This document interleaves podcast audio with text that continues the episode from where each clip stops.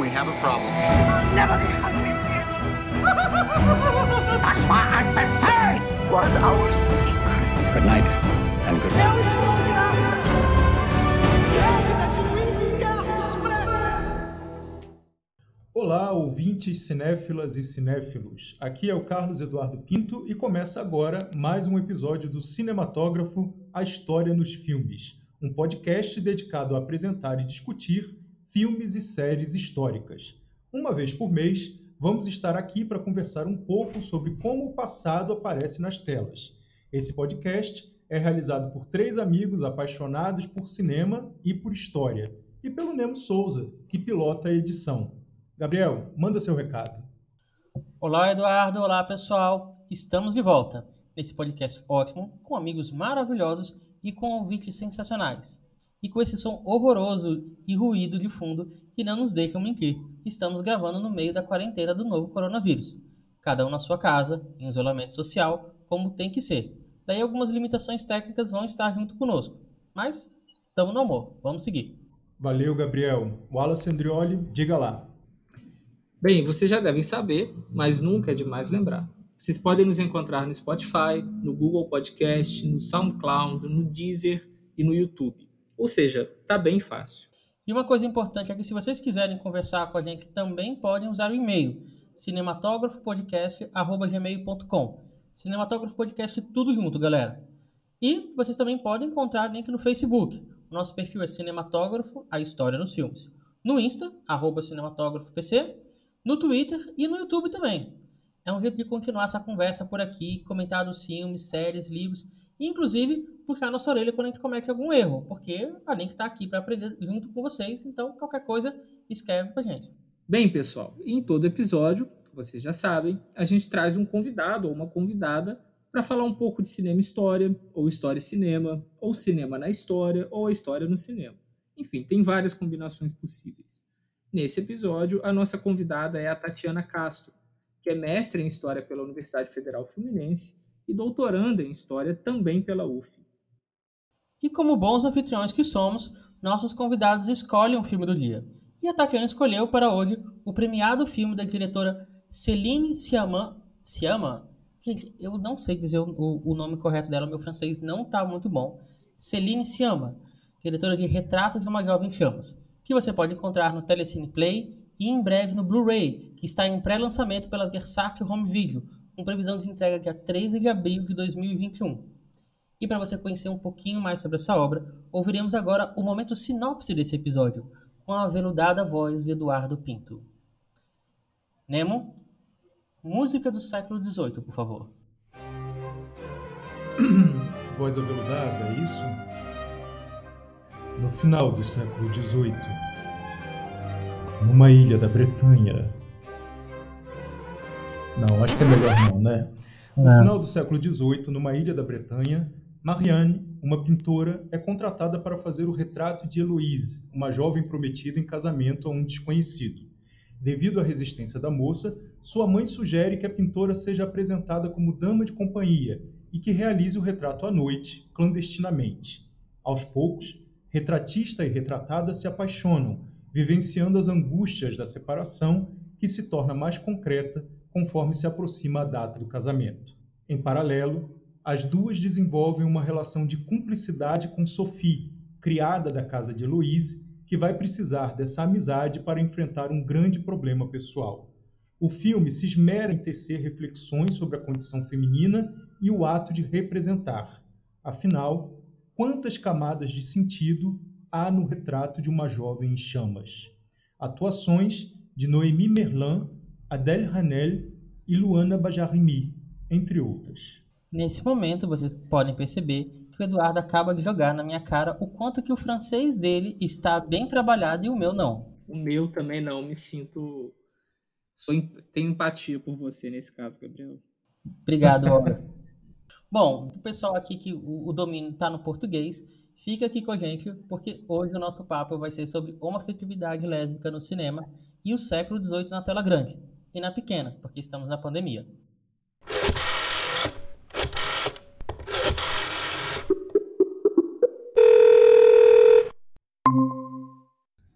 Oi, Tatiana, seja bem-vinda. Muito obrigado por ter topado participar aqui do nosso programa. É muito bom te rever também. Bom, nesse primeiro momento do programa, nós vamos conversar com você sobre a sua trajetória acadêmica. E aí eu queria começar fazendo uma pergunta, né? É, que na época que eu te orientei na graduação, lá na, na né, em campanha, você pesquisou as representações da bruxaria no filme Aixan. Posteriormente, você partiu para outros temas de pesquisa, mais especificamente a cineasta e atriz Carmen Santos, né? E eu queria que você contasse um pouco para a gente como foi essa sua trajetória acadêmica, é, a, a, passagem de uma temática para outra, e quais foram os seus principais resultados de pesquisa. Sim, é, primeiramente, boa noite, né? É, eu agradeço o convite. É, falar um pouco sobre essa trajetória acadêmica, é, para mim ainda é uma coisa assim muito problemática, porque eu saí de um, uma temática totalmente diferente do que eu estou trabalhando hoje, mas é, eu iniciei com os estudos de gênero, né? não deixei de, de pesquisar sobre esse tema. E, a princípio, quando eu comecei a fazer o meu projeto né, da monografia para conclusão do curso, eu sabia que eu ia pesquisar cinema, que eu ia trabalhar com isso, né? Porque é uma coisa que eu sempre gostei muito, principalmente filmes de horror, filmes de terror. Então, eu imaginei que eu levaria, aliás, né, a, a, a temática dos filmes de terror para pesquisa de mestrado e doutorado, mas os estudos de gênero gritou um pouco mais. A princípio, eu comecei com o filme Aixan, é um filme que fala sobre a bruxaria no período moderno, porém ele dialoga mais com o tempo em que ele foi feito, né, que foi os anos 20. Ele retrata né, a bruxaria é, dialogando com as representações femininas do pós-Primeira Guerra. Né?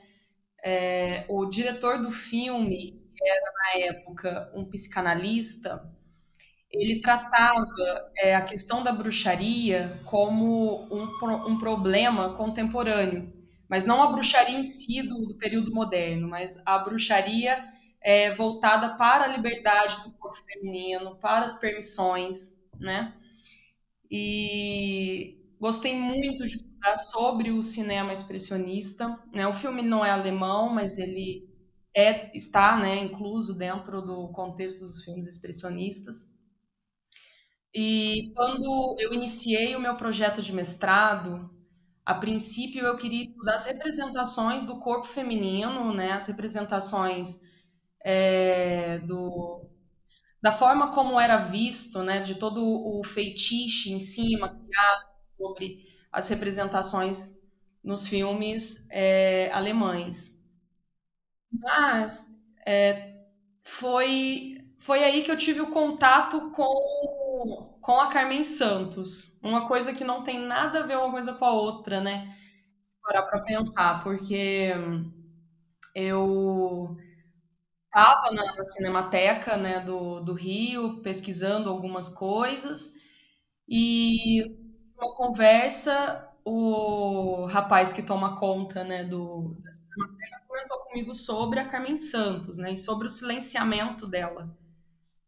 E eu fiquei interessada, mas a princípio eu ainda estava tentando manter a ideia de pesquisar sobre a representação feminina no cinema expressionista alemão. É... Mas conhecer a Carmen Santos foi, para mim, uma situação muito, muito interessante. Tatiana, deixa eu aproveitar é, te pedir uma coisa para os nossos ouvintes, só para de forma sintética, assim, você dizer quem foi a Carmen Santos, qual a, a, os principais papéis, os principais filmes que ela participou, né? Ah, sim. É, a Carmen Santos, ela começou no campo é, entre os seus 16, 17, 18 anos, né? Ela o primeiro filme que ela trabalhou como atriz foi Urutau, né, em 1919. Esse filme ele foi dirigido por um estrangeiro, agora eu não me lembro o nome dele, né?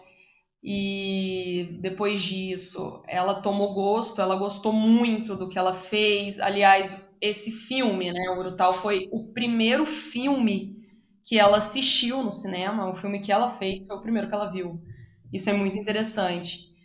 É, depois disso, a Carmen Santos, ela é, decidiu que ela não iria apenas atuar, ela ia produzir também, né? e ela acabou, né, durante esse percurso, né, do, dos seus 18 anos até os seus 22 anos, ela se casou, né, a sorte foi que ela se casou com um homem que tinha uma condição financeira muito boa e ele conseguia financiar é, os trabalhos dela. É interessante é, parar para pensar, né, como que ela conseguiu é, mesmo com todos esses problemas, é, fazer uma carreira relativamente considerável né, e aceitável, né, digamos assim, dentro do, da historiografia do cinema brasileiro, e ao mesmo tempo ela ter morrido e junto com ela foi toda a sua memória, seu trabalho, né? E depois nesse processo de, né, do, do, cinema novo, né, vamos trazer de volta Humberto Mauro, essa coisa toda. E, e a Carmen Santos ela estava ali como uma, uma, nota de rodapé na situação toda, né?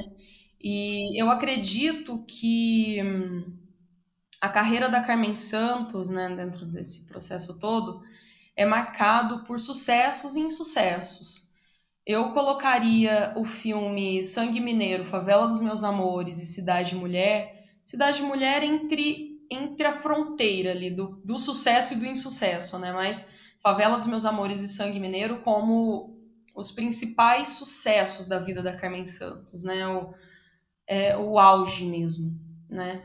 E eu colocaria os insucessos como o filme Confidência Mineira, é, e o filme Cidade Mulher. Né? O filme Argila, eu acho que ele também, como o Onde a Terra Acaba, ele tem um outro aparato, ele tem um Estado financiando, ele tem um diálogo político, então eu acredito que ele não tenha dado tanto problema quanto os demais filmes, né? Eu acho que os, o problema maior do Argila foi mais na questão técnica, né?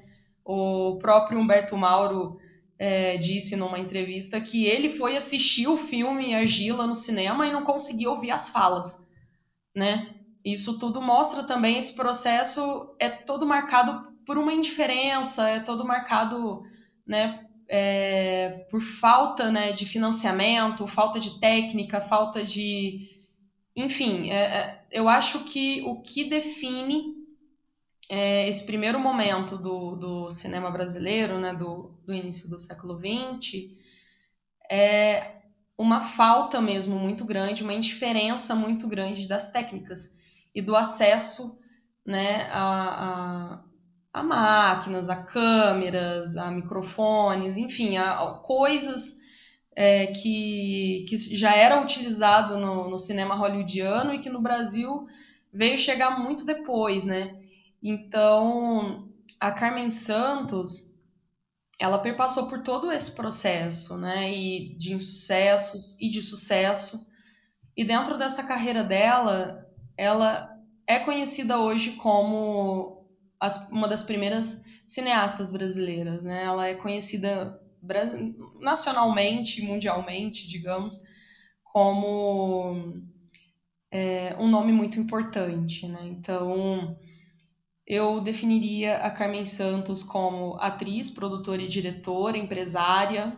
Né? Eu percebi que eu precisava pesquisar sobre ela, estudar sobre ela, quando é, o rapaz da Cinemateca trouxe para mim uma caixa de dossiê de documentos a caixa era gigantesca e tinha muita coisa, muito recorte de jornais e muita publicação, muita coisa falando sobre ele, sobre é, o cinema novo, como que o cinema novo estava é, revivendo Humberto Mauro e toda aquela movimentação. E a caixa de dossiê da Carmen Santos, eu acho que tinha é, um ou dois papéis, assim, né, sendo bem amigável com a situação. Era muita pouca coisa. Então ele me entregou um livro, né? O livro da Ana Pessoa, Santos e o cinema dos anos 20. E eu vi que já tinham feito né, um trabalho sobre a trajetória dela, né? Como que ela se iniciou no meio cinematográfico, como foi a carreira, como que finalizou. Então, eu comecei a procurar um possível problema para estudar Carmen Santos. Já mandei o projeto de mestrado para a UF, eu já tinha mudado completamente da água para o vinho, digamos assim. Saí do expressionismo alemão para ir brasileiro dos anos 20. Bom, a, a, o tempo não mudou muito, né? Eu continuei na mesma temporalidade que é os anos 20 e os anos 30, né? Mas agora no contexto e quando eu escrevi esse projeto, eu fui atrás de um problema. Né? Problema era tentar entender como a Carmen Santos estava sendo ouvida e como que ela falava é, nos periódicos, nos jornais, nas revistas, entrevistas, cartas, né? Porque um trabalho de trajetória já existia. Aliás, tem até um, uma monografia é, no programa de cinema da UF que fala sobre a e também é um trabalho sobre a trajetória dela, né? Toda essa pesquisa para os estudos de gênero, é, eu acho que seria necessário colocar a fala da Carmen Santos durante esse percurso. Ela né, atuou na construção de um cinema brasileiro, né, um cinema brasileiro escrito com as primeiras letras maiúsculas, né? Beleza. Tatiana, agora eu vou te fazer uma pergunta sobre uma, uma outra dimensão da Carmen, né? Acho que você falou bastante dela como, como atriz e produtora. E agora minha pergunta é sobre a Carmen diretora, com o Inconfidência Mineira. Você já disse que é um dos insucessos da carreira dela, né? Mas para a gente aqui no cinematógrafo é um filme muito uh, instigante, né? Por ser um filme histórico. Não é um filme histórico qualquer, é um, uma mega produção para a década. É um filme que praticamente atravessa a década de 1940.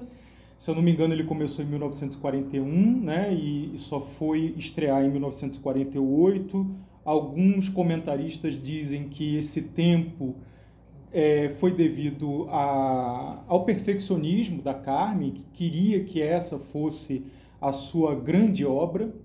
É, infelizmente, o filme se perdeu, a gente não tem acesso a ele, a não ser alguns trechos. Eu conheço dois curtas-metragens, médias curtas-metragens, que têm alguns trechos do Inconfidência Mineira, um é Mulheres no Cinema, da Ana Maria Magalhães, de 1976, e o outro é Carmen Santos, do, do Jurandir Noronha, de 1969. Os dois estão disponíveis no YouTube, quem tiver interesse. Tem lá trechos diferentes do Inconfidência Mineira. E aí a minha questão é, a partir desses poucos trechos que chegaram até a gente, uh, do material crítico que tem publicado sobre o filme, ou talvez outro material que você tenha tido acesso, é possível entender que Inconfidência Mineira a Carmen representou no seu filme? Que perspectiva historiográfica ela lançou sobre esse evento histórico? Sim.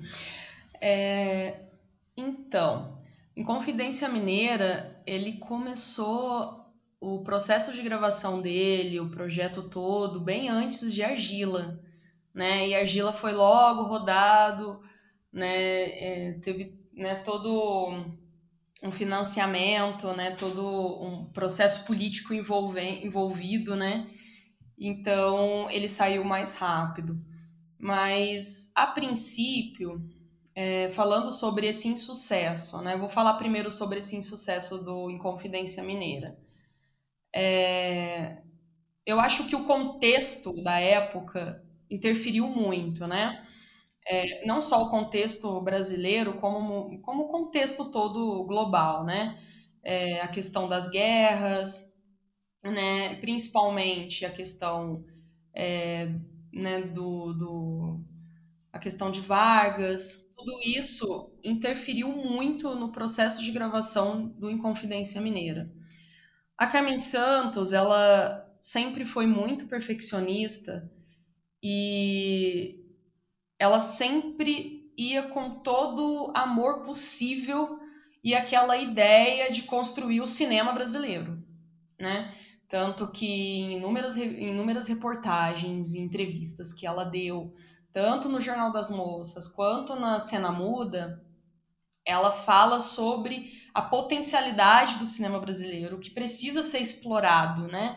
E o que não se faz com o cinema brasileiro, né? Então, eu acho que todo momento em que ela sentava para poder mentalizar ou criar um filme dentro da cabeça dela, uma ideia, alguma coisa, ela dava toda, toda a energia dela, toda a força, né? E a ideia dela era sempre criar uma obra inabalável, uma obra incrível, uma coisa que ninguém nunca ia ver na vida, né? Nunca viram, né? Vai ser a, o sucesso, o, o, o esplendor do cinema brasileiro, né? Isso é uma coisa muito boa, porque isso mostra o quanto que ela gostava de fazer aquilo e o quanto que ela acreditava é, no avanço do cinema brasileiro, né?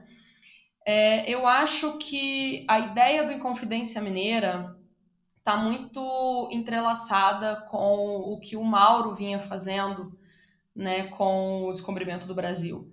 Né? Eu acho que foi mais uma, digamos assim, uma moda da época em querer reviver fatos históricos, né?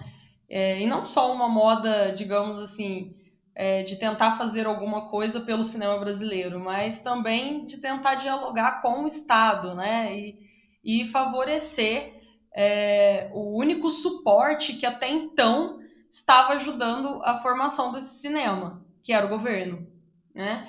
Então, eu acho que o Inconfidência Mineira é, ele traz muito disso, né? A princípio, né? De uma forma muito objetiva, voltado para essa questão é, do Estado, para essa questão de vamos reconstruir uma história do Brasil, vamos tentar entender por meio da cultura e do cinema como que é, aconteceram fatos antigos, né? Essa coisa toda, essa mentalidade. E ao mesmo tempo, é, eu vejo que a Carmen Santos ela colocou aquela aquele estrelismo dela, aquele magnetismo dela dentro do filme, tanto que tem inúmeras fotos, né? Eu, acho que foi um dos filmes assim mais fotografados, né, do em relação à publicação em revistas, né? Fotos que eram fornecidas para as revistas, né? A Carmen ela fez o papel da Bárbara Eleodora, né? E ela queria não só interpretar a Bárbara, ela queria fazer com que a personagem levasse um pouco dela, né? Tanto que ela fala nas páginas, tanto da Cinearte quanto da Cena Muda, é, o quanto que é, a personagem tem muito a ver com ela, né? Que era uma mulher triste, uma mulher que não acreditava tanto assim na humanidade, né? Que tinha uma filosofia de vida um pouco diferente, né? Das outras mulheres e ela estava deixando a marca pessoal dela na personagem do filme. Essa é uma característica dela também, né? Ela, ela transportava, né, para essas personagens é, esses, esses, essas inquietações, essas necessidades pessoais, né? Então, eu acredito que ela, que ela, ela a ideia dela era justamente fazer com que a personagem né, levasse para o espectador uma noção do que era a estrela Carmen Santos, ao mesmo tempo em que ele fosse ao cinema ou que ele consumisse esse filme de outra forma, mas que ele visse aquele, a, a, que ele assistisse aquele filme e entendesse né, o, o que foi a Inconfidência Mineira, né? Tanto que em reportagens dentro do Cruzeiro ela fala sobre. É, ela coloca né, a, a, visão histórica dela sobre isso. A Carmen Santos parecia que estava estudando muito sobre né, esse, esse contexto histórico, sobre o que foi a Inconfidência Mineira, né? E a Brasil Vita Filmes, ela teve um nome muito, muito divulgado com Inconfidência Mineira mas eu acredito que o insucesso também venha né, desse, desses grandes entraves que o cinema brasileiro vinha, vinha passando no, no, no início do, do século XX, né, que é a falta de financiamento, a falta de um público, né, um público que vai para o cinema para consumir filme estrangeiro. E eu acho que de uma forma simbólica é, dentro também de uma perspectiva de gênero, é, pensar que o filme, o único filme que a Carmen Santos produziu e dirigiu foi um fracasso, né? Então existe um problema aí. E qual que é esse problema? Talvez seja o problema de não valorizar o trabalho feminino, né? E é um problema constante, é um problema que a Carmen passou, mulheres antes da Carmen passou e mulheres que estão no cinema hoje estão passando por isso, né? Então, eu acho que a Carmen como diretora, né, ela se decepcionou, né?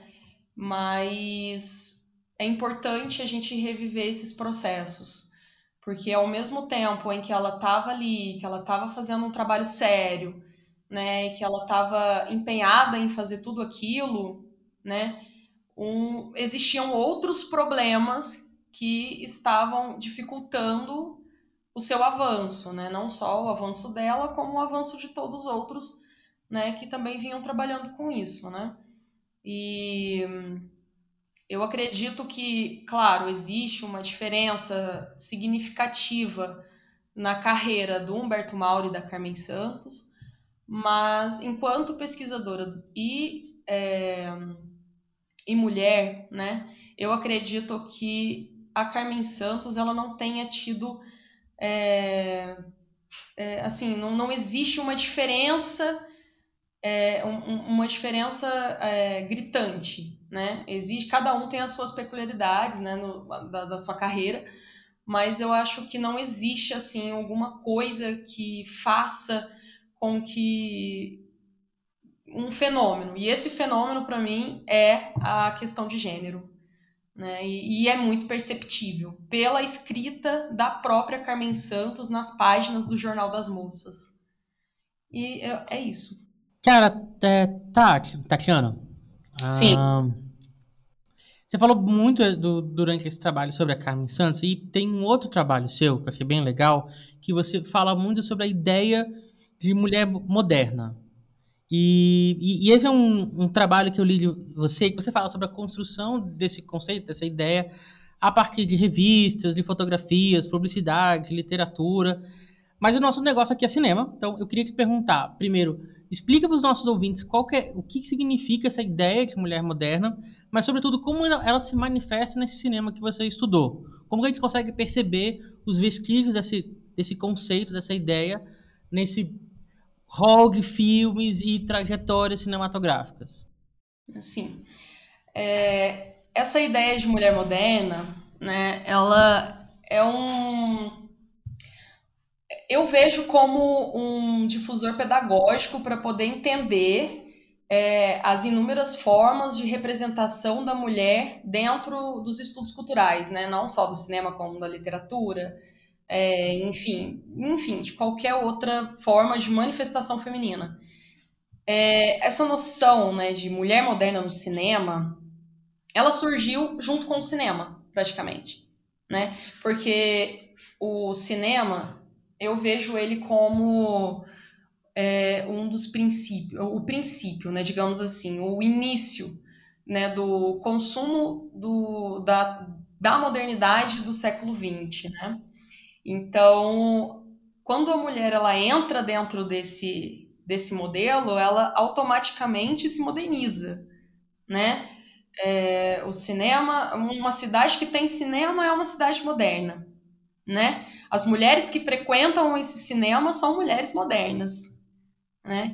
Então eu vejo isso como uma forma pedagógica de tentar entender essa diferença, né? E dentro do cinema, é, a mulher moderna ela aparece como a princípio, né, digamos assim, no, no cinema dos anos 10, né, é, com a personagem da Vamp, né, aquela mulher que está ali para destruir a família, para aliciar o homem, né, para uma vida mundana, para o álcool, né, para destruição pessoal, para destruição da família, né, eles constroem essa noção em cima, né, digamos assim, uma noção psicológica, né, de, dessa mulher moderna, né, como uma mulher destruidora da casa, destruidora do lar, né, e ao mesmo tempo, o cinema também romantiza essa noção de mulher moderna, porque ao mesmo tempo que eles vendem isso, outras pessoas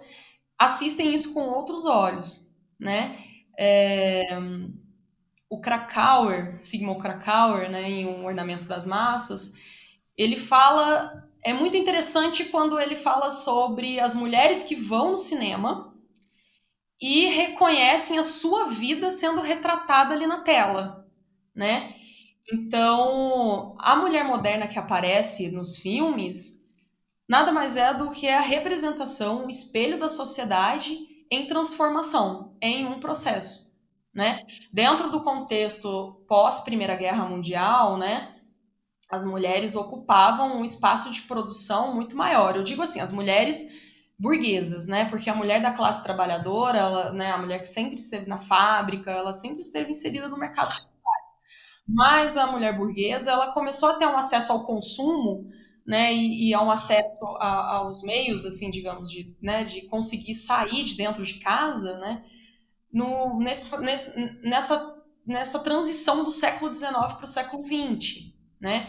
Então, é, a mulher que corta o seu cabelo, né, dentro desse período, que cortou o seu cabelo, encurtou a saia do vestido e estava indo para o cinema, ela queria ver a vida dela ali. Ela queria se representar ali, né? Então, é, são disputas de representações também, né? Ao mesmo tempo em que outras mulheres iam, iam no cinema e achavam aquilo horrível, um público ia, consumia e gostava e reproduzia, né?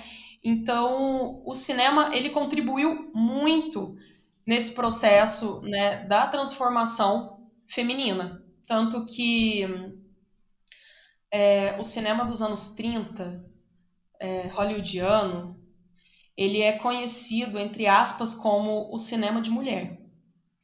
Porque as, a maioria das pessoas que iam no cinema assistir os filmes eram as mulheres. Então a maioria dos filmes eram melodramas voltado para a questão maternal, para a questão é, da vida, da vida cotidiana da mulher, os dramas das mulheres, né? Então é, é, é, interessante ver como que o cinema ele construiu essa, essa personalidade, como que ele construiu a, a, o que é ser mulher né, no, no, nos anos 20, na década de 30 também. E é interessante essa relação, né, porque até hoje, né, é, muitas pessoas consomem o cinema, consomem o filme é, na esperança de ter uma representação feminina ali que vai agradar, né? Então, a, a figura da mulher moderna no cinema, ela é uma visão masculinizada, né? Homens produziram, criaram, dirigiram filmes, colocaram mulheres para atuar nesses filmes e serem consumidas. Claro que mulheres também consumiam essas mulheres, né, no filme, mas a representação era toda voltada para um olhar masculino, né? E acredito que hoje é, tenha mudado um pouco isso, né? Essa, essa, essa pegada, né? Esse fetichismo, essa coisa toda. Eu acho que os estudos de gêneros contribuiu muito para que mudasse essa noção é, da representação do corpo feminino no cinema.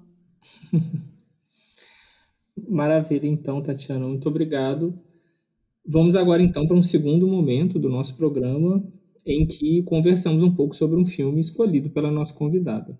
Ça fait des années que je rêve de faire ça. Mourir Courir.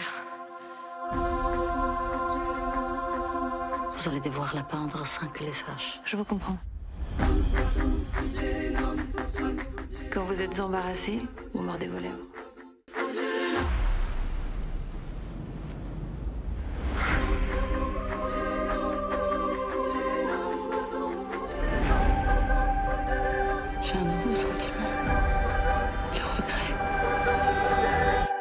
En est le titre Agora a gente começa a segunda parte do nosso episódio, em que vamos debater o filme escolhido pela Tatiana, Retrato de uma Jovem em Chamas, dirigido pela Celine Sciamma, de 2019. Tatiana, diz pra gente por que que você escolheu esse filme. Bom, eu escolhi esse filme é, primeiro porque eu sou muito crítica em relação a filmes de temática LGBT, né? Porque eu sou uma mulher homoafetiva. Então, quando eu assisti esse filme, eu fui com uma visão, né? Já esperando uma coisa ruim, né? E tive, um, e tive uma sensação muito boa, né? Eu consegui enxergar nesse filme é, uma representação verdadeira, né? Uma linguagem, digamos assim, pela primeira vez, uma linguagem é, LGBT dentro do cinema, né? A Celine Sciamma, aliás, né? Ela faz parte, né? Do, é, de um, um movimento que um movimento sociopolítico né, sobre a inclusão de, de, de filmes LGBTs e, e, de, e de filmes produzidos e dirigidos por mulheres né, dentro do, do contexto né, hollywoodiano. Né.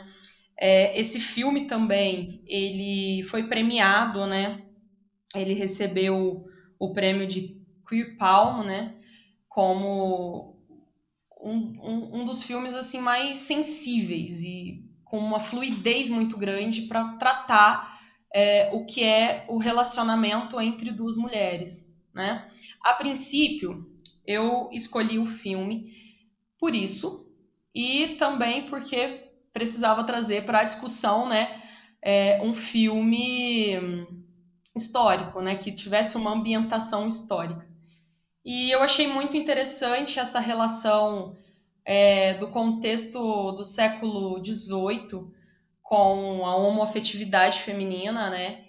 Porque se você parar para pensar é, quem eram as mulheres que estavam produzindo alguma coisa no, no século XVIII, é, né, não existia. Eram mulheres silenciadas, eram mulheres que estavam dentro de casa, né, as mulheres burguesas, né? E enquanto a gente pensa né, no, no, no século XVIII, a gente pensa em revolução e ao mesmo tempo toda aquela revolução intelectual também do iluminismo, é, eu vi esse filme todo voltado para uma história da vida privada, né? As mulheres dentro de casa, né? É, o filme todo se passa numa casa isolada no meio de uma praia, né? E a personagem da Adele, que é a Heloise, ela precisa ser pintada e a pintura dela precisa ser enviada para um pretendente ao casamento, um milanês na Itália, né? Todo esse contexto aparentemente é na França, né? E ela, a Heloísa, ela foi retirada, né, de dentro de um convento, né, e levada de volta para casa ali, para aquele lugar solitário, vazio, né? E justamente para continuar o dever da irmã que tinha tirado a própria vida, né? O que também nos induz a pensar: será que essa irmã também tinha algum motivo para não querer esse casamento, né? Já que ela se matou? Enfim, é, eu acho que dentro de, um, de uma perspectiva histórica, né, esse filme ele trabalha a questão é, desse silenciamento da mulher, né, dessa mulher voltada para a vida privada, para a história da vida privada, né? Em um segundo momento, também tem uma, uma relação é, para discutir a questão de classe, né? Porque existe uma das personagens principais ali, ela é uma criada que trabalha na casa, a Sofia, ela está sempre ali, né? Então, dentro desse, dessa ambientação histórica, é, a criada está ali para poder tentar incluir dentro do espectador aquela noção né, de diferença, né? Que uma família burguesa está encomendando uma pintura, né? E a mulher está ali, a coitada, trabalhando loucamente, morando, fazendo tudo na casa, né? E o, a terceira noção histórica que eu achei nesse filme é a ideia da arte, voltada para a história da arte mesmo, né? Dentro desse contexto aí do século 18 a gente do, do, do século 18 a gente pensaria o quê? Numa arte cientista é, num arcadismo quase entrando no romantismo, né? Então, é, a elite consumia pintura, elite letrada, erudita, consumindo obras, né? Então, eu acho que esse, essa, é, esse início né, do, do, do, romantismo, né, com aquela noção né, de, de, de retratar mesmo com todos os detalhes e pegando esse arcadismo, né? nessa noção do arcadismo, né, da vida cotidiana da aristocracia, né, é, faz com que o filme ande, né, faz com que o filme historicamente tenha um propósito. Mas o que eu achei muito além é que o filme o tempo todo ele trabalha com o olhar, né? Eu acho que eu acho que o que mais se aproximaria assim de uma leitura, né? O que mais se aproximaria desse filme seria o texto imagem do Jacques Amont, né, que fala sobre toda essa questão fisiológica do olho, né, do, da técnica de olhar, da técnica de ver, né?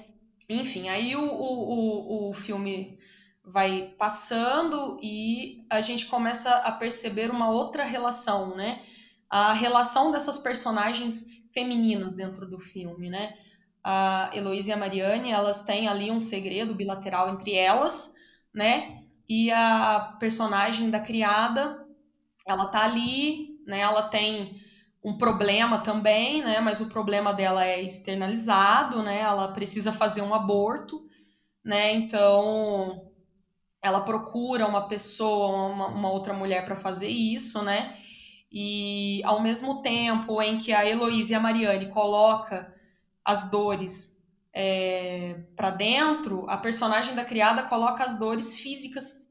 É, é a representação da dor física, né? Ela tá ali para mostrar é, o quanto que as mulheres heteronormativas elas têm uma rede de apoio, né? Elas podem falar uma com a outra naturalmente. Então, esse filme é muito perceptível como que é, ele mostra, né, que essa relação da Heloísa e da Marianne, ela precisa ser totalmente escondida, é uma coisa que não pode ser revelada, né? Mas ao mesmo tempo, existe uma outra mulher fazendo uma coisa que é muito mais pesado do que o amor, né, que é um aborto, e essa é uma questão naturalizada, até porque ela vai numa pessoa que sabe fazer o aborto, ela tá ali, tem até a cena em que ela tá deitada e vem uma criança segura na mão dela, e ela chora, a criança coloca o rosto no rosto dela. Então é, é, é uma sensação assim de, de solidão, né? Digamos, que as duas personagens passam, né? E à medida que, que o filme vai caminhando, né? A Mariane consegue finalizar essa pintura da Heloise e depois de se envolver, né? É, ter toda uma paixão e se envolve sexualmente e fisicamente, mentalmente, né? Ela consegue é, colocar no quadro quem de fato é a Heloise, né? Ela consegue perceber, né? E é muito interessante ver como que esse filme também faz toda uma jogada é, simbólica, né? Tem todo uma, um simbolismo envolvido, né? A, a, a, queria levar, ela sabia que no final das contas ela não ia ficar com a Mariane, ela ia ter que casar com o milanês, né? E, mas ela queria levar junto com ela é, um retrato da Mariane. Então a Mariane vai e faz um autorretrato seu num livro, né? E na, na página 20, acho que 24 ou 28, não lembro agora. 28. 28. E, e depois, no final do filme, a gente vê né, a, a Mariane ali, né?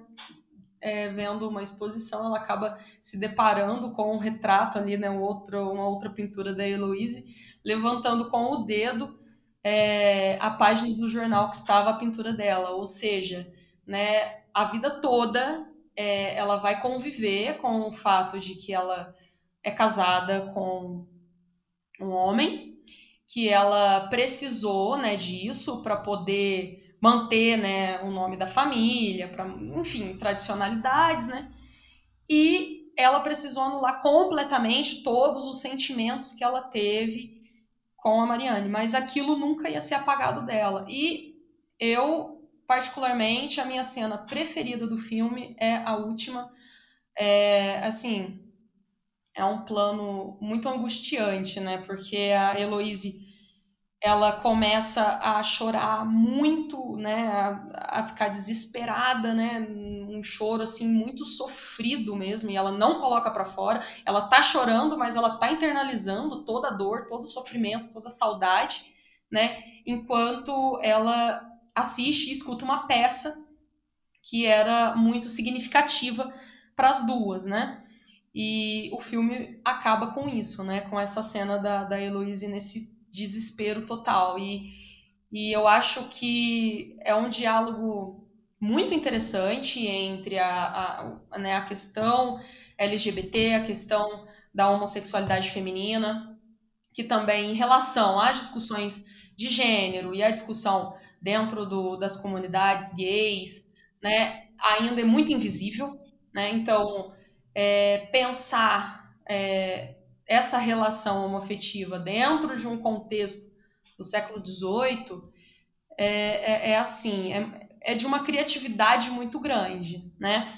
Confesso que eu estava há pouco tempo assistindo também um outro filme da Celine Sciamma, né, que é o Tomboy, né, sobre uma menininha, né, que ela se identifica, né, como trans, né, e, e vai narrando todo esse processo. Então, é uma diretora, né, uma, que já tem um, um, histórico, assim, de produção dentro do cinema que, que já vem trabalhando com essa temática e desenvolvendo, né, isso de uma forma muito fluida e muito necessária, né, porque, como falei anteriormente, essa questão do, do, do olhar masculino é uma, uma questão muito problemática, porque é, se ela já é ruim para a figura da mulher, só, só a mulher hétero, por exemplo, que está ali no filme sendo consumida, para a mulher homoafetiva é pior, porque existe toda aquela construção da pornografia em cima. Então, quando eu me deparo com um filme de temática da comunidade lésbica, eu já fico assustada. Eu, eu realmente fico assustada. Eu fico com medo do que vai acontecer ali, né? Porque a realidade é muito diferente do que é construído para o cinema, né? E esse filme, é, eu acredito que, que ele tenha correspondido muito bem né, com a discussão da homossexualidade feminina e também com essa questão é, né, do, do, do que a gente entende sobre história da vida privada da mulher dentro do contexto do século XVIII. E é isso. É, deixa eu fazer uma observação também. É, Primeiro, a Tatiana comentou lá no início da fala dela sobre a premiação que o filme recebeu no Festival de Cannes 2019. E eu também queria aproveitar só para divulgar que foi anunciado ontem que a Associação Brasileira de Críticos de Cinema é, premiou o Retrato de uma Jovem Chamas como melhor filme estrangeiro de 2020, né? Porque ele estreou nos cinemas brasileiros no iníciozinho de 2020, antes ainda da pandemia. E lembrar, então, portanto, né, que esse é um dos filmes mais celebrados e premiados pela crítica de cinema aí desses últimos dois anos. E também comentar um pouco eh, sobre a minha experiência com esse filme. Eu vi esse filme em 2019 ainda, no Festival do Rio. Estava até falando com os meninos ontem, né, a gente preparando aqui o episódio, é, de que eu não lembrava de muitos detalhes, porque filme que a gente vê num festival de cinema, junto com vários outros, né, acaba que se perde um pouco na memória. E eu revi o filme ontem, e uma coisa que me saltou, saltou muito aos olhos foi como que, assim, concordo totalmente com a Tatiana, é, já tinha essa percepção lá da primeira experiência com o filme. Acho um filme muito bonito, um filme muito delicado. Acho muito é, muito inteligente como o filme constrói esse jogo de olhares, né? Sendo que a própria acho que a própria questão do olhar está é, tá posta aí nessa fala da Tatiana, né? Do olhar também no sentido de, do, do, olhar lançado pelo filme para determinadas questões, né? como representar determinados tipos de afeto, e esse incômodo né, que a Tatiana comentou a respeito de como outros filmes tratam o afeto entre duas mulheres homossexuais, né, e o quanto esse filme vai além nesse sentido. Mas é, uma coisa que me chamou a atenção e que eu de fato não lembrava, e aí eu imediatamente fiz aqui algumas conexões com essa conversa que nós íamos ter com você, Tatiana, é, foi como que o filme tem ali uma série de, de relações, de práticas, aquela própria rede de solidariedade que é criada por aquelas mulheres que vivem naquela ilha, é, todas elas têm como característica um, um, algum grau de exclusão, né? E isso está muito presente ali na própria canção que elas cantam. É, e isso tudo junto me remeteu de alguma forma às categorizações de bruxaria na Idade Moderna. Né? Acho que o filme não lida diretamente com essa temática, mas de toda forma me parece que uma série de preconceitos disseminados ao longo dos séculos é, contra as mulheres, né, contra o feminino, e que você tratou anteriormente na sua pesquisa na graduação, é, tem alguma conexão aqui, né? Não sei se estou viajando, enfim, depois você me diga se faz algum sentido, mas me parece ter alguma conexão com esse tipo de, de rede de solidariedade, a própria prática, o, domínio sobre, a, sobre certos certos aspectos da natureza que permitiria o aborto, né? É, tudo isso de alguma forma talvez compondo um certo imaginário existente naquela época a respeito das mulheres, que, claro, a gente está falando do século XVIII, talvez a gente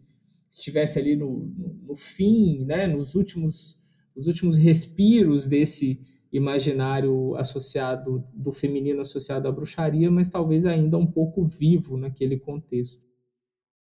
Só para lembrar um detalhe, cara ouvinte, quando o Wallace fala ontem, foi, foi declarada pela Sociedade de Roteiristas, não foi, Wallace? Ah, desculpa, é da Associação Brasileira de Críticos de Cinema. É. Ontem é, é 17 de fevereiro de 2021, caso você escute isso em 2049. Estávamos falando desse momento histórico. Bem lembrado, Gabriel. Obrigado. É, Tatiana, eu queria te agradecer por ter escolhido esse filme, porque, diferente de você, a minha primeira experiência com ele não foi positiva. Eu assisti no ano passado, na correria, ele foi indicado como filme estrangeiro ao Globo de Ouro. E aí foi uma experiência parecida com a do Wallace, só que a dele foi no festival, você vê um monte de filme, e na correria para assistir a todos os indicados para o Globo de Ouro e Oscar e tal, você acaba vendo também mais de um filme por dia, tenta ver o máximo. E aí eu acho que talvez essa correria tenha influenciado na nossa percepção. Aqui eu estou incluindo meu marido Rodolfo, que também não gostou do filme numa primeira, uma primeira visada. Apesar de homoafetivos, a gente não conseguiu se identificar com o romance, talvez por sermos homens, né? É, mas a gente não se identificou, não, não acreditou no romance, não conseguiu levar fé. E aí, por conta de você ter escolhido esse filme, eu, tive que rever. Confesso que num primeiro momento não achei legal. Quando o Wallace falou que ia ser esse filme, eu falei, ah, vou ter que ver esse filme de novo para poder gravar o episódio, que saco. E te agradeço muito, porque ontem, revendo o filme, eu acho que eu consegui entender é, entender muita coisa, inclusive entender a relação das protagonistas, né? sobretudo do casal. Eu acho que na minha primeira visada, na nossa primeira visada, a gente foi com muita sede na relação entre aquelas mulheres, porque apesar de ser uma relação entre mulheres, elas nos representavam também, né? A nós, um casal homoafetivo, a gente se sentia representado também, queria se sentir representado. Então, acho que a gente foi muito, com muita sede nessa representação da, do, do amor, né, do afeto entre essas duas mulheres. E não conseguimos perceber que muito desse afeto passa justamente pela discussão que o filme propõe sobre representação, sobre o olhar, sobre a arte, sobre a capacidade de ver o outro, ver a outra, é, e ontem, revendo o filme, isso para mim ficou muito claro, né? Como que muito, muito da, da conexão entre aquelas mulheres se dá por meio desse debate sobre a arte e não apenas do, debate sobre a arte, né? Pela própria presença da arte no filme, como ela acaba se tornando um, um veículo para que o romance aconteça, né? Para que o afeto aconteça. Essa sequência específica a que o Wallace se referiu, do, daquela reunião na, na, na praia, né, num lugar meio deserto, que é justamente onde acontece a, a cena da mulher em chamas, né, da, da jovem em chamas, que depois vai ser representada no, no quadro pela Marianne, essa sequência para a gente, num, num primeiro momento, pareceu muito absurda. Ela, a gente ficou se perguntando por quê? De onde tinham saído aquelas mulheres? É, parecia completamente inverossímil, porque no primeiro momento dá a impressão de que ela está numa ilha, e aí de repente tem mulher pra caramba naquela ilha a gente não sabe de onde aquelas mulheres saíram, é, não consegue entender qual é a conexão da, da Heloise e da Sophie com aquelas mulheres.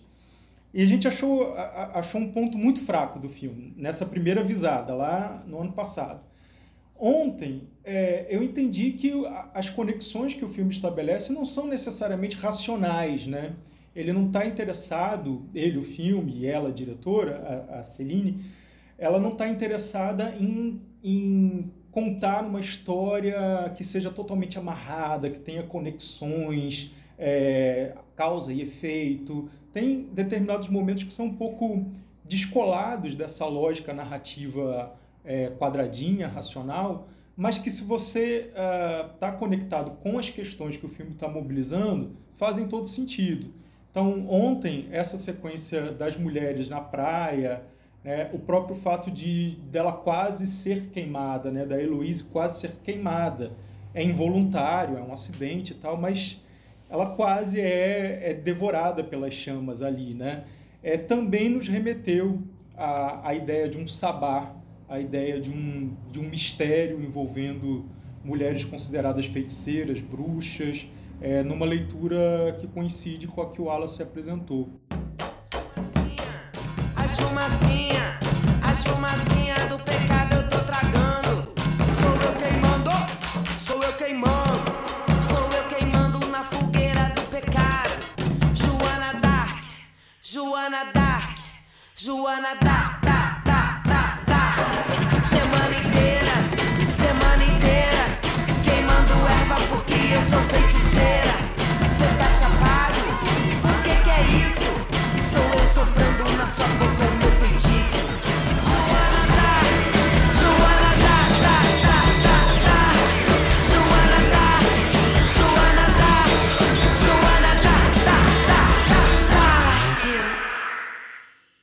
Que, que você acha? é bom, né? Foi ótimo ter lembrado dessa, dessa cena, porque no momento que eu tava falando aqui eu não tava lembrando dela. E sim, tem muita relação com essa questão da bruxaria, porque nesse período né, do, século XV, XVI, XVII, XVIII ali, a questão da bruxaria é muito voltada né, para o corpo feminino, a perseguição à mulher, né? A mulher que é bruxa, ela é transgressora, então é, me atrevo a falar que a relação que a Celine traz nesse filme é a mesma que o diretor do filme que eu analisei na monografia faz, né? Ele pega, né, o, o, um contexto específico, que é o, a caça às bruxas, né, e transporta para o contexto dos anos 20 e diz que aquelas mulheres que estão ali são é, são mulheres que não merecem estar ali, não são, não são mulheres é, abençoadas, né? São mulheres transgressoras, né? Que estão pensando por si só, né? Então essa essa essa cena, né? Essa alegoria, né? Que realmente não é uma coisa conexa com outra coisa, né? Ela é uma coisa que está ali existindo ali no meio, né? Essa cena, né? Da, da parecendo mesmo um sabá, né? E me parece muito que a personagem da Heloísa, ao pegar fogo, né, tá condenando, a sociedade condena, a sociedade condena as pessoas homossexuais até hoje. Né? Então, eis aí o diálogo que vem para o nosso contexto, para o nosso tempo. Né?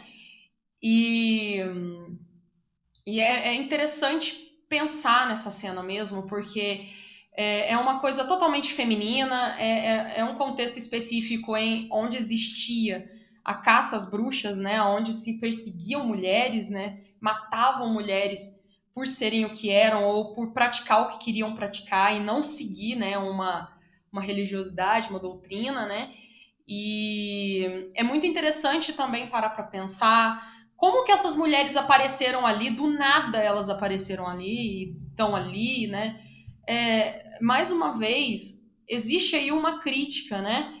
A, a, mulher é tão silenciada em todos os seus processos, em todos os seus segmentos, em todos os campos, que ela não é notada, né? Elas estão ali, mas ninguém nota, né? Ah, a princípio parece que está numa ilha, né? Sozinha, parece que é só a casa, a mãe, a filha, a, a Mariane e a empregada só, né? mas existe outras mulheres que estão ali, que estão ali perto, mas elas não aparecem nos demais contextos do filme. É muito interessante pensar nisso, né? Que realmente é, eu acredito que exista né, essa, essa ligação, né? Entre esse processo de silenciamento, essa visão simbólica, alegórica, né, da personagem pegando fogo, né? Porque é a Heloíse que começa tudo, né? A Heloíse é a primeira é, a Heloísa, digamos assim, é a assumida da história, né? Então, ela pega fogo, ela é a jovem em chamas, né? Então, é ela que direciona o trabalho da Mariane, porque a Mariane está ali, né, do contexto, né, não está entendendo o que está acontecendo, ela está ali profissionalmente, mas acaba se envolvendo.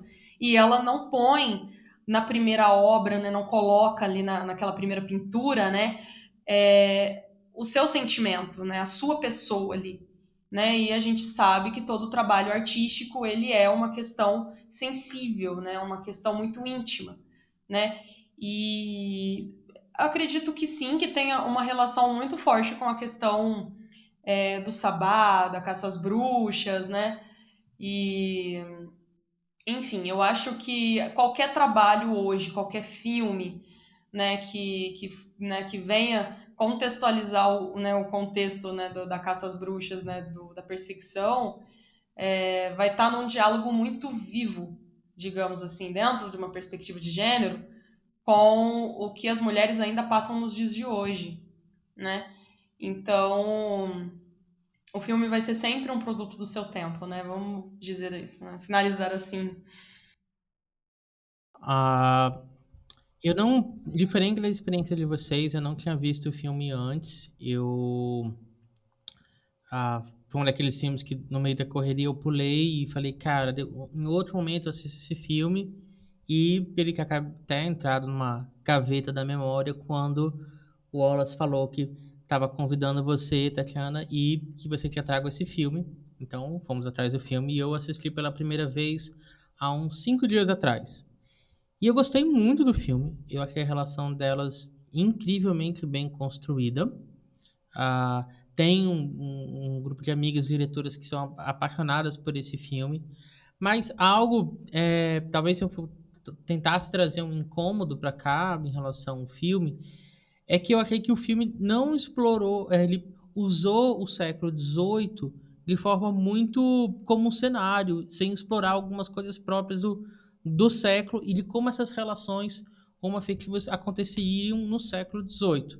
E aí me perguntei várias vezes em relação a essa, esse incômodo meu, se era uma, uma escolha da, da, da diretora, da roteirista, ou se falava mais sobre a minha é, pouca pouco conhecimento sobre relações homoafetivas no século XVIII. Mas sobretudo porque as personagens elas pareciam compreender muito bem o que estava acontecendo, o, o que, que elas estavam sentindo, pelo menos pela visão que eu tinha ali. E, e era uma, mais uma questão de se vocês se elas iriam a aceitar esse desejo, esse amor a, romântico, a, erótico que elas estavam sentindo. Então isso me pareceu muito. Eu, eu, depois eu comentei com os meninos numa roda de discussão de que me parecia uma história uh, uma fictiva do século XXI, do final do século XX, do início do século XXI, ambientada no século XVIII. Ah, o que gerou algumas polêmicas no nosso grupo de debate, e a Nenk decidiu que a Nenk só ia é, jogar o, o, o gongo em relação a isso com você na mesa. Mas é isso. Bom, Gabriel, eu concordo com você. Eu acho que o filme ele fala muito sobre o período atual, sobre o contexto atual, né? E ele tem um cenário, né? É, mas ao mesmo tempo, eu também fico pensando, né, refletindo aqui, é, até que ponto é, os estudos de gênero conseguiram chegar é, no que de fato as mulheres estavam fazendo lá no século XVIII, além de ficar abordando em bastidor, por exemplo, né? Então eu acho que é mais uma falha é, historiográfica, digamos assim, do que necessariamente falta de cuidado, né? Eu acho que existe ainda uma carência de estudos e de aprofundamento muito grande dentro é, da vida privada dessas mulheres, né? É, eu li bastante coisas sobre mulheres no século XIX, mulheres no século XX principalmente, né? E do século XVIII a gente tem né, as mulheres inseridas dentro de uma participação ali da revolução, é, dentro da, do processo de independência, né, o papel da mulher, o papel da mulher, o papel da mulher, mas quem são essas mulheres? O que essas mulheres estão de fato fazendo? Né? E eis aí o trabalho dos estudos de gênero. Eu acredito que a pegada dos estudos de gênero esteja aí, né? É, trazer essas mulheres, fazer com que essas mulheres falem. Então, eu acho que um filme né, que faz uma ambientação histórica, ele não vai conseguir né, ser 100% preciso, ele não vai conseguir ter né, uma, uma verdade absoluta ali, né?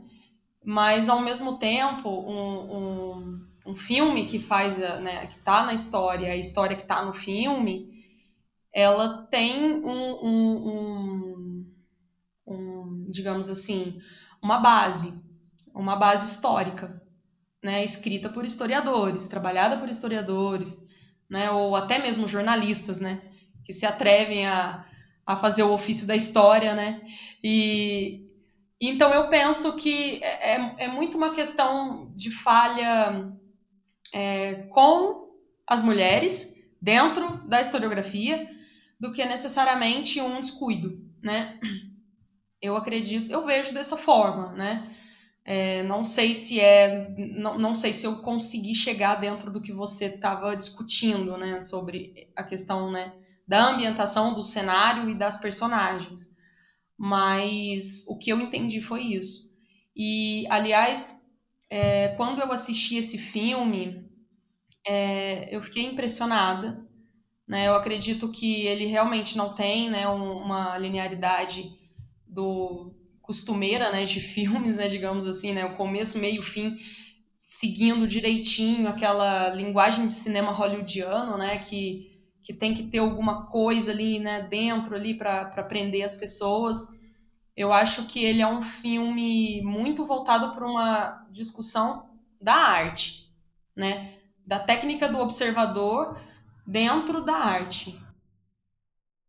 Ah, cara, eu adorei a resposta, assim, tem, acho que tem muito a ver com o que eu tava pensando sobre o filme. E também um pouco a ver com uma expectativa talvez irreal, sabe? De tentar assistir um filme desse e tentar encontrar ali como que essas mulheres vivenciavam é, essas experiências, essas relações há dois, três séculos atrás. E, e, e achei ótimo você ter colocado que, a, além de identificar uma relação que seria tão própria do, do momento atual, nesse tempo, fala muito mais sobre a nossa falta de estudo, fal, falta de conhecimento concreto adquirido sobre isso. É uma, é uma lacuna. E a, achei incrível sua fala. Achei bem, bem legal mesmo. Ao mesmo tempo, Gabriel, assim, só um breve comentário sobre isso. É, acho que não é um filme que aposta no anacronismo explícito, né? Um, sei lá, se a gente fosse pensar é, em, em, comparação com, por exemplo, um Maria Antonieta da Sofia Coppola, né? Que ali está abertamente dizendo para gente que aquele é um olhar anacrônico e que quer sim falar de algo do presente usando personagens e cenários do passado, né? É, e é, me parece que se tem ali algum tipo de anacronismo nesse nessa representação dos comportamentos, não é nada que soe tão é, inverossímil, né? Assim, me parece que a, a, o desenvolvimento ali do, do, do, da relação entre aquelas duas personagens e as outras personagens também, né? Porque a gente tem ali uma terceira personagem que é quase tão protagonista quanto as outras duas. É, é, é verossímil, é, é nada ali é, incomoda a um espectador historiador que eventualmente vá buscar um filme que seja radicalmente fiel a, a, ao passado, né? Acho que, que não há nada ali que salte aos olhos nesse sentido. Me parece um filme bastante é, é, factível nesse sentido. Não sei, eu, eu, eu, eu entendo isso. Acho que também não, não, não soou para mim anacrônico, mas eu mas teve essa, é, essa sensação de que é, esse filme não vai dar conta dessas demandas de conhecimento que eu queria ter sobre essa experiência, porque como a Tatiana mesmo falou, assim, esse conhecimento ainda está em construção, é, é, é uma demanda irreal. Eu, eu assisti a uma entrevista com a, com a Celine Sciamma, é, não, perdão, com a diretora de fotografia. Agora eu não estou lembrando qual o nome dela. Claire Maton é, em que ela fala de uma brincadeira entre ela e a Celine que eu achei muito legal. Que é, o filme foi rodado em 2018. Ele estreia em 2019, mas foi rodado em 2018. E elas criaram um código entre elas quando estavam pensando na visualidade do filme, que dizia respeito a uma brincadeira com esse 18 e o século 18. Então elas diziam que o filme deveria ser do século 2018 é, porque ao mesmo tempo que elas queriam se aproximar da, de uma representação histórica, né, sobretudo na visualidade desse século, elas também não queriam deixar de tratar de 2018, queriam que isso fosse explícito.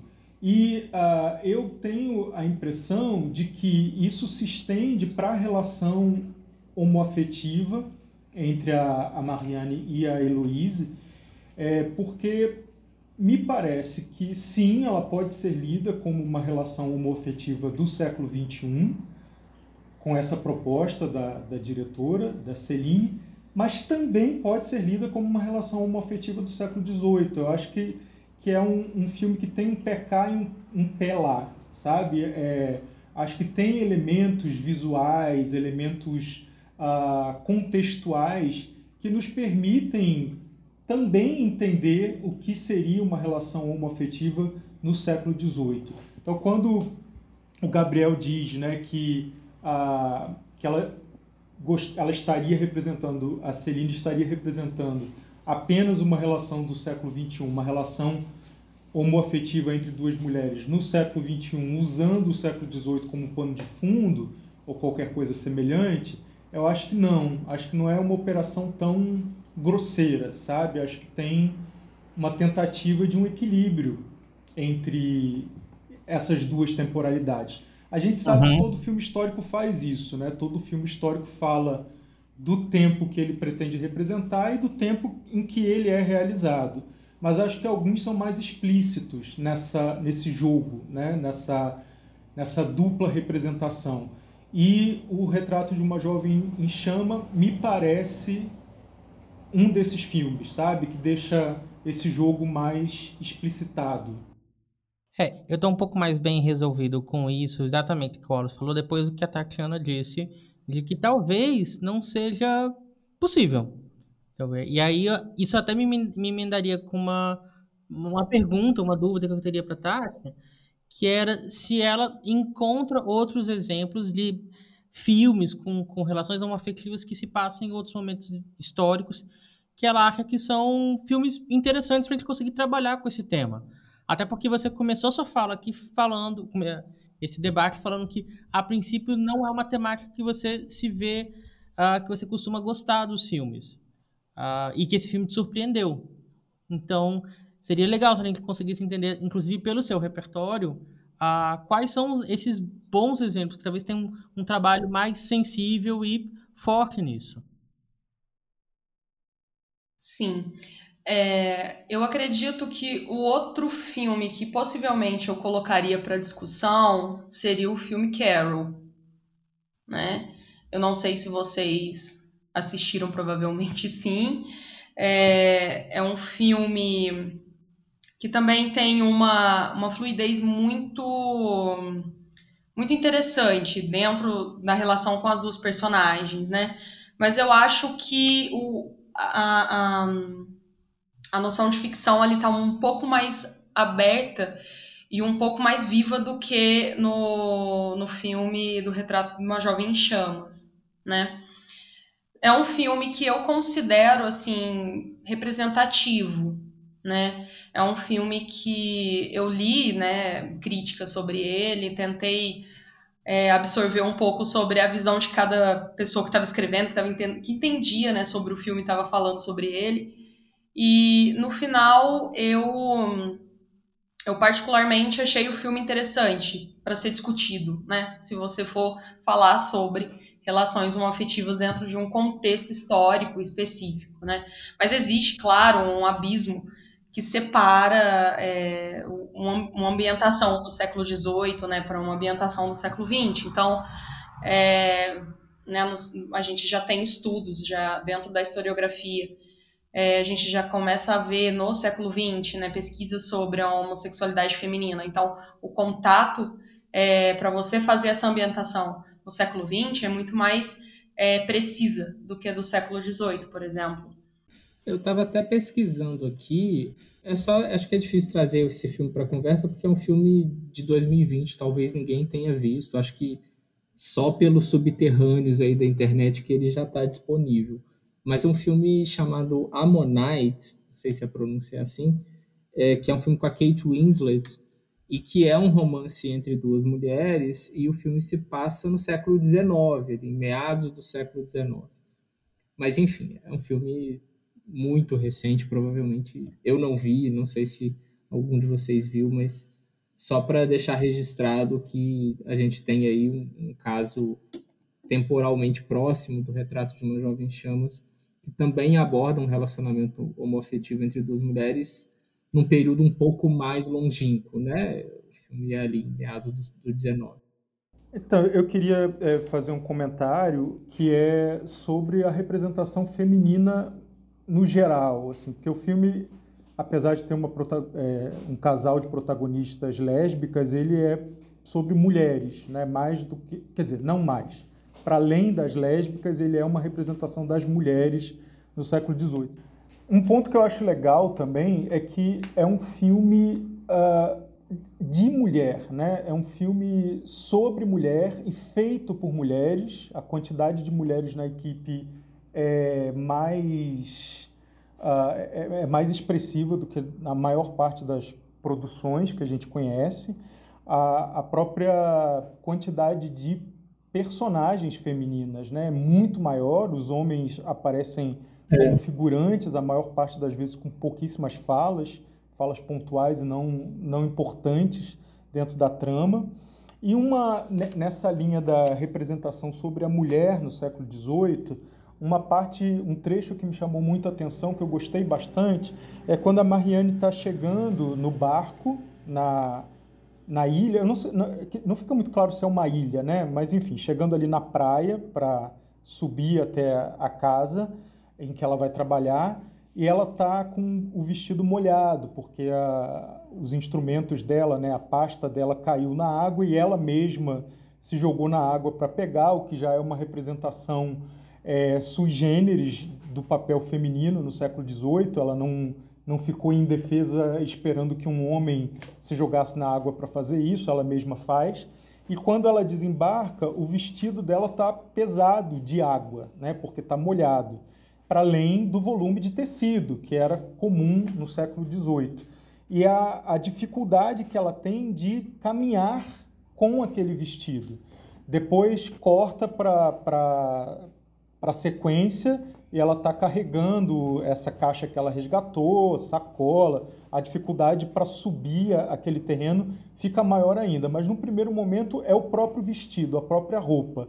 E uma das primeiras coisas que ela faz quando chega na casa e é apresentada ao ambiente pela Sophie, né, que é a criada, apresentada ao espaço que foi reservado para ela como quarto, é tirar a roupa, a roupa molhada, o que é normal, né, esperado, e ficar nua em frente à lareira, né, fumando o cachimbo. Eu acho essa essa conexão né, de uma primeira sequência em que o vestido pesa e gera essa dificuldade de locomoção, há um momento em que ela se livra de qualquer peça de roupa e fica muito leve, muito plena é, em frente à lareira, fumando o cachimbo. Eu acho isso muito representativo é, de, de, uma, de uma leitura do que é ser mulher no século XVIII. Isso para pegar um detalhe, porque eu acho que tem vários no filme que tratam disso. Isso chamou a atenção de vocês também? Eu, eu particularmente achei. Eu, eu adoro essa sequência inicial, mas é um dos momentos em que eu acho a, longe do século XVIII. Tipo, é, essa é, projeção de plenitude, como se a gente conseguisse. Uh, como se fosse possível atingir ela na, naquele espaço. É, me pareceu muito mais. Nossa, como seria bom se fosse possível exatamente isso, assim, tipo, conseguir se descarregar de toda essa roupa e simplesmente ficar é, nua, nua de frente a uma lareira fumando um cachimbo. Me pareceu muito mais uma projeção de idealização sobre o que aquela personagem precisa do que exatamente do que aconteceria naquele contexto. Achei imageticamente lindo. É, é interessante porque, assim, é, eu acho, eu, eu, retomo o que eu tinha falado antes, assim, eu entendo esse incômodo do Gabriel, mas eu não deixo de sentir ali, vendo o filme, em nenhum momento o peso do, do contexto, assim, porque ela está sozinha, né, assim, ela está numa casa que só tem a empregada, depois a, a patroa, a, contratante dela chega posteriormente, né, então só tem a empregada ali, então, assim... É, me parece que as, tudo aquilo que restringe a liberdade feminina ali naquele contexto está é, tá presente no filme, né? O filme não elimina isso. Então, o próprio, isso que o Eduardo falou, o próprio peso das roupas, é, depois, né? Assim, a gente tem, por exemplo, ao longo da narrativa do filme, a construção de uma, uma a, a, uma das personagens, né, a pintora, como uma artista plena, né, com um olhar próprio, com um olhar individual ali para a arte, é, e que vai, inclusive, se aprimorando ao longo do filme a partir da sua relação com a, a sua musa, né, digamos assim. Mas é, as restrições à atuação dela como artista não deixam de estar presentes no filme, né? Ela faz uma referência a isso lá num determinado momento, numa conversa com a, a, a, outra personagem, agora eu me esqueci o nome dela. Sophie, que ela fala que talvez não, não possa pintar corpos nos de homens porque não é apropriado para uma mulher. Isso. E depois, no final, quando tem aquela vernissagem, né, algo assim, uma, uma exposição dos quadros de vários artistas, ela está lá presente, mas ela assina com o nome do pai, né? Porque ela não pode assinar com o nome dela, por ela ser mulher. Então, eu tenho um pouco essa sensação, assim, me parece que o filme cria um espaço de liberdade para aquelas mulheres, é, mas esse espaço está muito bem contextualizado, né? Eu acho que o, o, o, a opressão existente naquela sociedade sobre as mulheres nunca sai totalmente do horizonte do filme não sei, assim, eu tenho um pouco essa, essa sensação. Eu concordo com essa fala do Wallace e também concordo com o Eduardo quando ele diz sobre um filme feminino feito por mulheres para mulheres, né? Até é, um detalhe é, importante é que a figura masculina no filme ela é quase nula, né? Aparece a princípio lá o homem levando né, a, a, a Mariane discutindo né, sobre é, o uso da pintura e tal, e depois o homem levando ela até a ilha lá, né, ou a praia. E no final aparece o futuro marido, né? Então é, o espaço de tempo de uma figura masculina para outra é, é, é, grande, né? É quase é quase inacessível no filme, né? Como se é como se estivesse várias mulheres juntas conversando sobre um assunto em específico, que é a vida delas, como elas se sentem, sem ter em volta delas, né, aquela sensação e aquela aquela aquela ordem, né, aquela normatividade masculina em volta. Esse é um, um, uma uma questão que me chamou muito a atenção no filme também. Ah, um ponto que eu acho legal, que tem a ver com isso que a Tatiana falou, é, com esse espaço reservado, né, como se fosse um espaço reservado para que as mulheres possam vivenciar essas experiências, tem a ver com a cenografia, que é um ponto das, dos filmes históricos a que eu sou muito sensível. É, eu sempre é, fico de olho no que está no fundo da cena, é, quais objetos foram colocados em cena, para representar um determinado período histórico, porque isso é, um, é uma etapa fundamental de um filme que pretende representar o pretérito, né? É, e nesse caso, eu já na, na, minha primeira visada do filme, e ontem isso se reforçou, eu estranhei um, um, a ausência de um dado excesso de objetos de cena que costuma aparecer em filmes que representam o século XVIII. É, pelo menos eu tenho memória de filmes abarrotados de objetos de cena, sobretudo aqueles que representam as cortes, né, a vida mundana, a vida é, urbana. Nesse caso, como é um talvez uma ilha, isso não fica claro, né, mas como talvez seja uma ilha, uma, uma propriedade que apesar de ser de nobres, é, me parece um, um pouco despojada de, de luxo, de ostentação, você acaba tendo, é, de fato, a criação de uma ambiência é, propícia, né, escondida, vazia, desse, dessas pressões sociais e propícia para a vivência dessas experiências dessas mulheres fora das amarras, embora as amarras estejam ali o tempo todo, rondando, né? Elas estão na, nas beiradas, na, na, na, fora do quadro.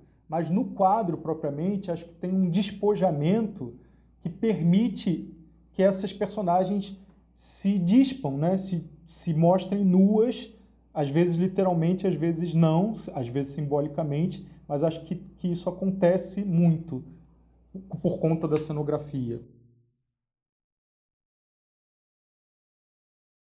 É, eu, eu, isso particularmente eu achei incrível, a ideia de que você, além de talvez tenha um vício de retratar o século XVIII com, com a saturação de objetos, que nem o Eduardo colocou, e esse filme entendeu que é, essa casa não faz sentido isso. Até acredito que seja uma casa de uma aristocracia baixa, e isso tem, tem alguns elementos que sugerem isso. E que sim, seria uma, a ideia que seria uma casa mais vazia e tudo. Eu, eu, eu, eu, particularmente gosto muito dessas escolhas. Tem dois momentos que eu fiquei um pouco assim em relação à cenografia, que foi o casaco da, da Camille, que tinha uma costura muito contemporânea, e tem um momento que elas vão improvisar um colchão, que dá, também dá para poder perceber algumas coisas. Mas é detalhe de gente chata. De forma geral, eu achei a cenografia e a direção de arte incrível. Ah, antes de começar a fazer aquelas considerações finais, Tatiana, fala um pouco onde as pessoas podem encontrar um pouco mais sobre o seu trabalho, rede social sua, é, onde as pessoas podem descobrir mais sobre o que você pesquisa e como estão as coisas por aí. Bom, é, eu acho que Instagram, né? É, eu tô lá no Instagram como Tatiana Castro 6, tudo minúsculo. E às vezes eu coloco alguma coisa relacionada à pesquisa que eu estou fazendo, né? Estou é, com uma ideia é, ainda num processo de, de escrita de projeto, né? Mas é uma ideia bem interessante que é criar uma página no Instagram para divulgar as páginas, as páginas e as capas da revista Cinearte e das personagens e das atrizes que, que estavam lá, né, que, que participaram né, da cinearte, né, que participaram do cinema, tanto o silencioso quanto o cinema falado né, do, do século XX. Ainda ainda está em processo de criação, mas eu tô com essa ideia e quando ela estiver por aí eu mando para vocês né? Se caso for de interesse, né, do cinematógrafo de fazer a divulgação. Bom, é isso. Qualquer coisa, e-mail também, né? É, Tati, não, tccastro 6 arroba gmail.com.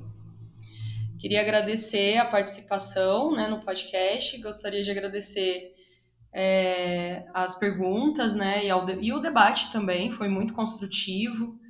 É, vou assistir novamente o filme, agora eu vou assistir ele com outro olhar depois dessa, dessa discussão, dessa conversa. E adorei a dica do, do novo filme de temática é, homoafetivo que lançou no ano passado. Já vou dar uma pesquisada, já vou dar uma procurada aqui para poder assistir. No mais é isso. Obrigada. Que é isso, Tati. Foi um super prazer aqui estar com você aqui no, no programa. É claro que a gente vai adorar essa divulgação aí a gente vai fazer, te ajudar, a gente vai, vai trocando ideias. Uh... Obrigada. Tatiana, brigadão mais uma vez. Enfim, prazer falar de novo com você aqui. Acho que foi ótima essa conversa. Muito feliz também de é, saber o, o, sobre o, a caminhada aí da sua pesquisa, né? Acompanhei sua pesquisa lá no início, sua trajetória de pesquisa lá no início e saber que agora você já está já avançou bastante nessas, nessas pesquisas que você está desenvolvendo. Obrigado mais uma vez e um grande abraço. Tatiana, adorei a conversa. Mais uma vez quero te agradecer por ter escolhido esse filme, ter permitido que eu assistisse, ter permitido não, ter incentivado né, com a sua escolha que eu assistisse novamente. É, eu tinha dado nota 7 no IMDB inicialmente, ontem eu mudei para 8. Então essa revisão me permitiu de fato assistir a outro filme, né? E um filme muito melhor do que o que eu tinha assistido da primeira vez. Foi um prazer conversar com você. Um grande abraço. Bom, pessoal, antes de encerrar o episódio, a gente quer agradecer os ouvintes que prestigiaram os dois episódios anteriores e que deixaram comentários nos nossos posts nas redes sociais.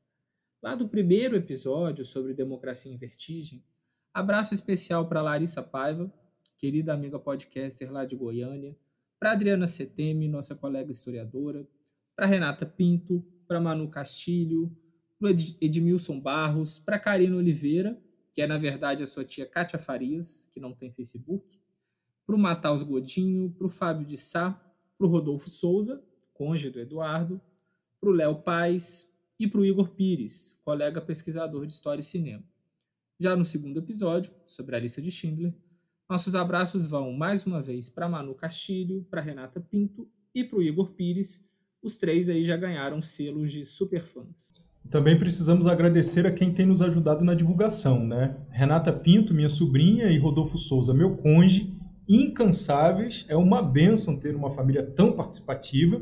E também precisam ser citados aqui colegas, amigas e amigos, como Eduardo Moretim, Dayana Cruz, Juliana Muilaert Mager, nossa convidada do episódio 1, Bárbara Cunha, que tem um projeto fantástico sobre cinema latino-americano, nem tão cult assim, Paulo Debon, com seu perfil inspiradíssimo, dedicado à história da moda, inclusive no cinema e na TV. O Paulo tem uma postagem muito legal sobre o retrato de uma jovem em chamas que vale a pena conferir. Beatriz Vieira, Mariana Corato, Volney Malafaia, Liana Carvalho, Rodrigo Cotrim de Carvalho, Tereza Bandeira de Melo, Antônio Edmilson Rodrigues, meu eterno professor e orientador, Nato Lopes, Francisco Santiago Júnior, Tiago Faria, o Laboy, o PPGIS da UFJF e o Departamento de História da UERJ. Isso para ficar naquelas e naqueles que nos marcaram, porque tem muito mais pessoas nos ajudando a divulgar, mas às vezes disparam por WhatsApp ou em grupos fechados e a gente nem fica sabendo. Muito obrigado a vocês também. Continuem, por favor. Todo apoio é bem-vindo. Antes de encerrarmos, quero convidar vocês para conferirem outro podcast de que eu estou participando. Eu tomei gosto pela coisa e agora não paro. Cinemetílico.